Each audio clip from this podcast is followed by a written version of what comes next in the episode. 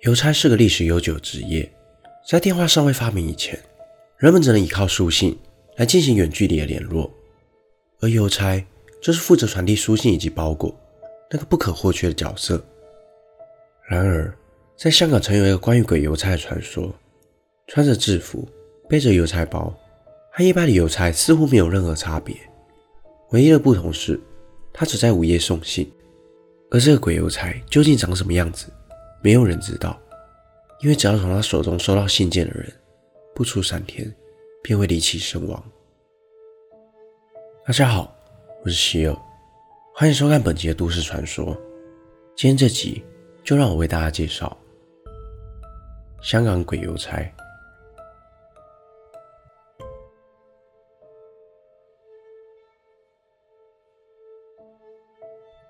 湾仔是一个新旧结合、中西文化交汇的地方，这里也是香港最早发展的地区之一，有着香港各个时期不同的文化气息。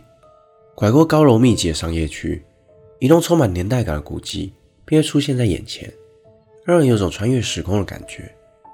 而位在皇后大道东上的湾仔邮政局，便是香港现存最古老的邮局，拥有超过百年的历史。而鬼邮差的传说，便是发生于此。在六零年代的香港，家家户户都没有信箱，因此那时的邮差都是亲自上门送信的。据传，在某一天夜里，住在皇后大道东上一个人家的大门被轻轻的叩响。都这么晚了，会是谁敲门？男主小心翼翼地打开了大门，露出了一个门缝，看见门外站着一个邮差，原来是来送信的。不过这么晚，怎么会有邮差这时送信？当他还有些疑惑时，邮差递给他一封信件。他从邮差的手上接过，疑惑地看着那封信。但再次抬头时，那个站在门外的邮差早已不见踪影。男主虽然觉得奇怪，不过这封信上收件人的姓名和地址确实是自己的信件，因此男主人还是拆开了信封。但诡异的是，信封里只有一张白纸，什么也没有。男主人再次看了信封。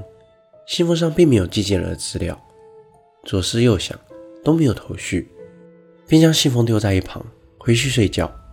没想到数天后，这名男主人竟然在家中离奇身亡。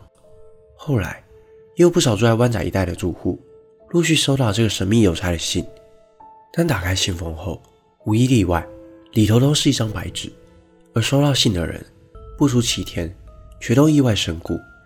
更诡异的是。那张白纸也随着收件人走后，神奇的消失了。有传闻说，这个鬼邮差没有任何五官，也有另一个说法，鬼邮差的帽檐底下有着一双会发光的红色眼睛。但没有人真正知道这个鬼邮差的样貌，因为只要是见过鬼邮差的人，三天之内都会收到那张死亡信件。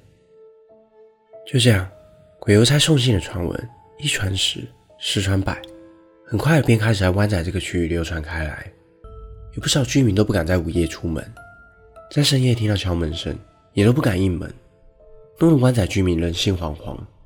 有居民提议，再这样下去也不是办法，干脆请法师来处理。但一连请了好几个法师来街上做法，却都还是有人收到那恐怖的死亡信件，接着莫名的死去。后来，居民请到大屿山的一位法师。在鬼邮差再次出没的那个夜里，法师将鬼邮差给驱赶走了，居民们才终于松了一口气。不过法师却表示，这只是暂时性的，有一天他还是会再回来的。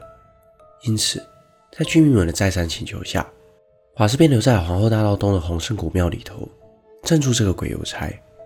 几年后，法师因年事已高，寿终正寝，由他的徒弟继续驻守在湾仔，并在庙的附近。种了一排竹树，挂上朱砂布，以分隔阴阳两界。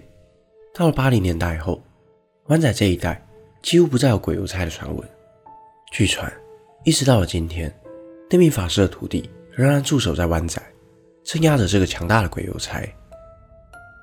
这个故事是否属实，已难以查证。不过，根据一名在当地住了将近五十年的资深导游回忆，在他童年时期，曾听闻过鬼邮差的传闻。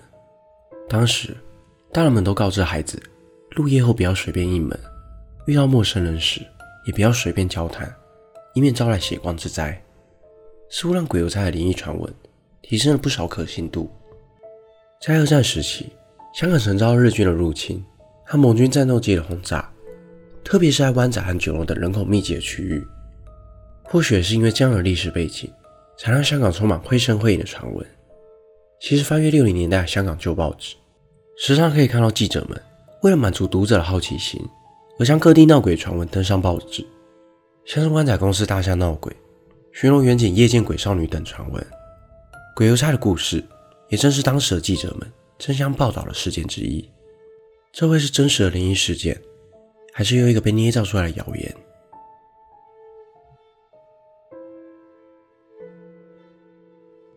本期的内容就到这里。如果想看更多都市传说系列的影片，欢迎订阅我的 YouTube 频道。如果想用听的，也可以到各大 Podcast 平台上关注我。我是希尔，我们下次见。